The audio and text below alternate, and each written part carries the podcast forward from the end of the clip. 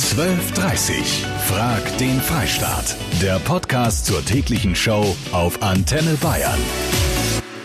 Corona als Ausrede, um unliebsamen Verwandten aus dem Weg zu gehen? Waren wir so lange zu Hause, haben wir uns dran gehalten. Also eigentlich freut man sich jetzt auf jeden Menschen, wo man sieht und jede Minute, wo man raus kann und genießen kann. Also von dem her muss das nicht sein.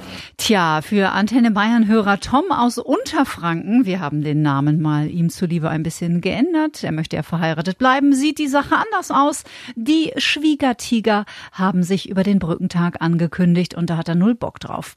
Tja, könnte man nicht Corona als super Ausrede hernehmen, will er von euch wissen und natürlich uns? Darüber philosophieren wir. Folgende Mail erreicht mich am Montag. Liebes Antenne Bayern Team SOS. Meine Schwiegereltern kommen übers lange Wochenende.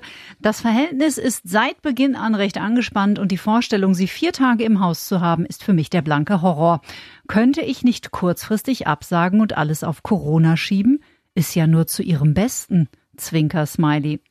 Das ist eine Mail von einem männlichen Antenne Bayern-Hörer. Wir nennen ihn jetzt einfach mal Tom, damit der Haussegen nicht noch schiefer hängt. Christina Kraus aus der Antenne Bayern Redaktion. Zieht Corona überhaupt noch als Ausrede bei den ganzen Lockerungen mittlerweile?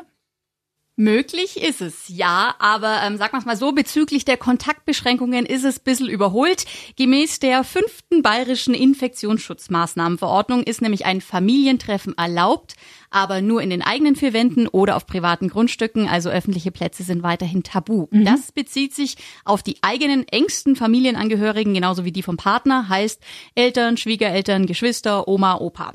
Eine begrenzte Personenanzahl gibt es zwar offiziell nicht, aber ja, wir sollten natürlich trotzdem die Zahl der Menschen, zu denen wir Kontakt haben, nach wie vor möglichst gering halten und auch innerhalb der Familie den Mindestabstand nicht vergessen. Heißt, man kommt zumindest um eine innige Umarmung mit der Schwiegermutter drumherum. Na immerhin. Hand aufs Herz. Habt ihr die Pandemie denn schon mal als Ausrede benutzt? Sport war das Einzigste, aber das habe ich jetzt seit Montag nicht mehr die Ausrede. Eigentlich nicht. Mein Mann hat morgen Geburtstag, also bei uns ist morgen wirklich volles Haus. Und wir freuen uns drauf, muss man ganz ehrlich sagen. Ich habe das tatsächlich schon mal gemacht. Ich habe gedacht, so ja, ich habe jetzt heute nicht so Lust auf den Abend mit Freunden und war irgendwie zu faul, wollte eher im Bett bleiben. Und dann habe ich Corona als Ausrede genommen, um da nicht hinzugehen. Detlef aus Erding, würdest du das machen? Ist das okay? Also ich würde jetzt Corona nicht als Ausrede nehmen, dass keiner kommen kann oder ich nicht irgendwo hinfahre, weil wir haben eigentlich keine Probleme damit und ich wüsste auch nicht, warum ich das machen soll. Ich kenne meinen Umgang, ich kenne den Umgang von meinen Leuten. Ich freue mich natürlich auch, wenn die Familie zu Besuch kommt oder beziehungsweise wenn ich wieder mal zu meiner Mom fahren kann. Ja, super, wenn man da so klar ist, aber das ist natürlich nicht jeder. Doris Kaiser bei mir. Sie ist Coach, Partberaterin und auch Familientherapeutin. Hallo, Frau Kaiser. Hallo, Frau Kleff. Es ist äh, natürlich prinzipiell erstmal eine Gewissensfrage, die jeder für sich beantworten soll, darf und muss. Darf ich Corona als Ausrede benutzen, um Besuche von unliebsamen Verwandten zu verhindern? Aber wenn jetzt jemand zu Ihnen kommt mit diesem Thema, was würden Sie denn einem Klienten auf diese Frage antworten? Corona als Ausrede. Ja, interessanter Gedanke. Grundsätzlich natürlich eine Gewissensfrage. Und in Zeiten von Corona ist äh, alles auf den Kopf gestellt. Ja, wir denken über manche Dinge einfach mehr nach als vorher, sehen Dinge auch anders. Vieles hat sich verändert. Eigentlich der ganze Lebensrhythmus hat sich verändert. Mhm. Und natürlich auch ähm, die Frage, mit wem treffen wir uns, mit wem verbringen wir unsere Zeit. Was die Schwiegereltern jetzt angeht, die man nicht unbedingt im Haus haben will, natürlich kann man dann sagen, ja, ich äh, möchte nicht, dass ihr kommt, weil es könnte ein Risiko darstellen, vor allen Dingen natürlich für euch, aber auch für uns. Aber ich denke, in dem Fall geht es ja weniger um Corona als vielmehr um die Frage, wie stehe ich für mich selber ein, für mhm. mich, meine eigenen Wünsche und Bedürfnisse. Und wie grenze ich mich da ab? Also das ist ja eher ein grundlegendes Thema. Mhm. Und ähm, ich finde, da darf man auch für sich selber sorgen. Und wenn man diese vier Tage jetzt einfach für sich haben möchte, dann ist es auch okay. Grundsätzlich könnte man darüber nachdenken, einen Kompromiss zu schließen und anzubieten, zu sagen, okay, dann treffen wir uns halt nur für einen Tag, einen Nachmittag und gehen spazieren oder wenigstens vielleicht kurz auf einen Kaffee äh, auf der Terrasse, soll ja auch schön werden. Mhm. Also, dass man diese vier Tage ein bisschen entzerrt und die Schwiegereltern nicht ganz vor den Kopf stoßen muss. Einfach die Schwiegereltern anflunken und es auf Corona schieben, weil man keinen Bock auf den Besuch hat? Josef in Garmisch.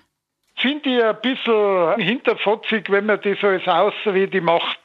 wie der Olli Kahn gesagt hat, da hat keiner Eier in der Hose. Wenn mir das nicht passt, dann sage ich ja oder nein. Klare Ansage. Ich habe einen Vater in, in, Frankreich. Wir hätten ihn gerne jetzt besucht. Und deswegen würde ich das, diese Ausrede nicht verwenden. Ganz am Anfang hat meine Freundin mal überlegt, ob sie Geburtstag feiern soll. Da war noch kein offizieller Lockdown und ich hatte nicht ganz so viel Lust zu feiern. Und dann habe ich ihr gesagt, na komm, zur Sicherheit und zum Wohl der anderen lassen wir das doch lieber sein. Hanne aus Augsburg, wie denkst du bei dieses Schwiegereltern-Corona-Thema? Ich bin auch eine Schwiegermutter. Mhm. Ich würde auch niemals uneingeladen irgendwo hingehen, schon gar nicht vier Tage lang. Diese Schwiegereltern müssen also mit einer Absage auch rechnen.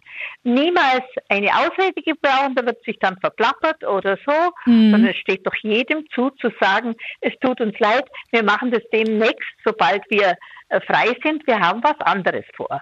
Das reicht als Begründung, meine ich, als Schwiegermutter. Doris Kaiser, Familientherapeutin heute Mittag bei mir. Woran liegt das, dass es uns so schwer fällt, für uns einzustehen? Das für sich selber einstehen, die Selbstbehauptung, wie man es auch nennt, hat viel damit zu tun, wie man mit sich selbst umgeht und wie sehr man sich die Erlaubnis gibt, nach seinen eigenen Wünschen und Bedürfnissen zu handeln und zu leben. Ja, damit ist nicht gemeint die Haut drauf Methode, die ist nicht wirklich hilfreich, aber einfach zu schauen, okay, was will ich, wo sind meine Grenzen und da auch den Mut zu haben, danach zu handeln. Mhm. Warum fällt uns das so schwer? Viele von uns lernen von klein auf, also in der Kindheit schon, dass unsere Bedürfnisse und Wünsche vielleicht nicht unbedingt sehr viel zählen oder nicht genug zählen. Das hat sich sicher in den letzten Jahren, Jahrzehnten schon auch geändert, aber trotzdem ist auch heute noch so, ja, wenn man in die Schulen schaut zum Beispiel. Dann zweitens, ganz klar, wollen wir natürlich alle, ja, wollen wir gemocht und anerkannt werden. Und äh, haben Angst davor, abgelehnt zu werden, beziehungsweise haben Angst davor, wir könnten als anstrengend und kompliziert oder vielleicht sogar als zickig gelten, mhm. äh, wenn wir unsere Wünsche und Bedürfnisse ganz klar formulieren. Und drittens ist jemand oder wird jemand, der auf sich selber schaut, schnell als egoistisch abgestempelt. Und das will ja am Ende auch nicht wirklich jemand. Mhm. Trotzdem haben wir natürlich alle das Recht dazu, unsere Bedürfnisse zu formulieren. Und da gibt es eine ganz schöne Anleitung. Darüber sprechen wir in der nächsten halben Stunde und auch über das Thema, warum man sich eigentlich so auf die Schwiegereltern einschießt den Schwiegereltern absagen wegen vermeintlich Corona, obwohl man eigentlich keinen Bock hat? Da hat die Renate aus Regensburg eine ganz klare Haltung. Da ist das Thema vielleicht zu sensibel, dass man sagt, das, das eignet sich einfach nicht für eine bequeme Ausrede. Die Familientherapeutin Doris Kaiser steht uns heute Mittag äh, Rede und Antwort auf unsere Fragen. Warum, Frau Kaiser, ist das Thema Schwiegereltern für so viele Menschen ein Brennpunkt mit Konfliktpotenzial? Oder ist das gar nicht mehr so? Die lieben Schwiegereltern. Ein spannendes Thema für jeden Familientherapeuten. Man hat ja das Gefühl, dass fast jeder irgendwie Trouble hat mit seinen Schwiegereltern. In den meisten Fällen suchen wir unseren Partner oder unsere Partnerin ja nicht nach seiner Familie aus. Mhm. Äh, da kommt das böse Erwachen erst zum Schluss. Nee, aber tatsächlich ist es so, dass die aktuelle Forschungslage zeigt, dass zwei Drittel der Beziehungen zu den Schwiegereltern intakt sind ah, tatsächlich. Okay. Und nur ein Drittel der Beziehungen sind konflikthaft. Mhm. Also insofern stimmt das geläufige Vorurteil nicht ganz. Aber wenn es Konflikte gibt, dann sind die nicht ohne. Wo liegen denn die meisten Probleme? Zwischen welchen Mitgliedern? Ganz äh, besonders konfliktbeladen, würde ich sagen, ist das Verhältnis zwischen Schwiegermutter und Schwiegertochter. Mhm. Diese Beziehungen sind grundsätzlich etwas störanfälliger. Das ist tatsächlich so. Ähm, besonders kompliziert wird es dann, wenn die Mutter und der Sohn ein besonders enges Verhältnis haben oder irgendwie in irgendeiner Art ungesundes, kompliziertes, symbiotisches Verhältnis. Also das macht es dann tatsächlich für die Schwiegertochter nicht ganz so einfach. Hm, was wären denn gute Voraussetzungen für ein gutes Verhältnis? Die Chancen auf ein möglichst stressfreies Verhältnis die steigen, wenn sich unsere Familien und die des Partners möglichst ähnlich sind. Die Probleme treten nämlich häufig dann auf, wenn äh, die Schwiegertochter oder der Schwiegersohn den Erwartungen der Eltern nicht entsprechen. Mhm. Also sprich hinsichtlich Bildungsstand oder Herkunft oder politische Einstellungen oder was persönliche Werte angeht, wie auch immer. Je größer da die Unterschiede der Herkunftsfamilien sind, desto mehr Konfliktpotenzial entsteht. Mhm. Und häufig wird das Verhältnis leider noch komplizierter, wenn dann Enkelkinder dazukommen. Da geht's dann um Grenzüberschreitungen seitens der Großeltern und so weiter. Ja, da gibt's die verschiedensten Dinge. Mhm. Und auch wenn es schwierig klingt, wir können versuchen, nicht ganz so viel Wert auf die Anerkennung der Schwiegereltern zu legen. Wichtig ist, dass es mit dem Partner passt. Ja, das ist natürlich die Grundvoraussetzung, dass der sich auch im Fall der Fälle auch mal äh, für seine Frau oder in dem Fall auch für den Mann positioniert und nicht unbedingt für die Eltern. Ist es okay, die Schwiegereltern anzuflunkern und zu sagen, ach nee, kommt mal lieber nicht am Wochenende, wegen Corona ist besser für euch? Oder sollte man nicht doch lieber einfach die Wahrheit sagen, nämlich, hey, uns ist nicht danach, wir brauchen mal vier Tage für uns. Heidi aus Kempten. Ich wohne in Kempten und meine Kinder wohnen im Rheinland. Mhm. Aber wir haben unter uns untereinander so gesagt, wenn ich zu denen kommen möchte und die möchten es aber nicht, weil es gerade nicht passt oder weil sie keine Lust haben, dann sagen die mir das ganz ehrlich.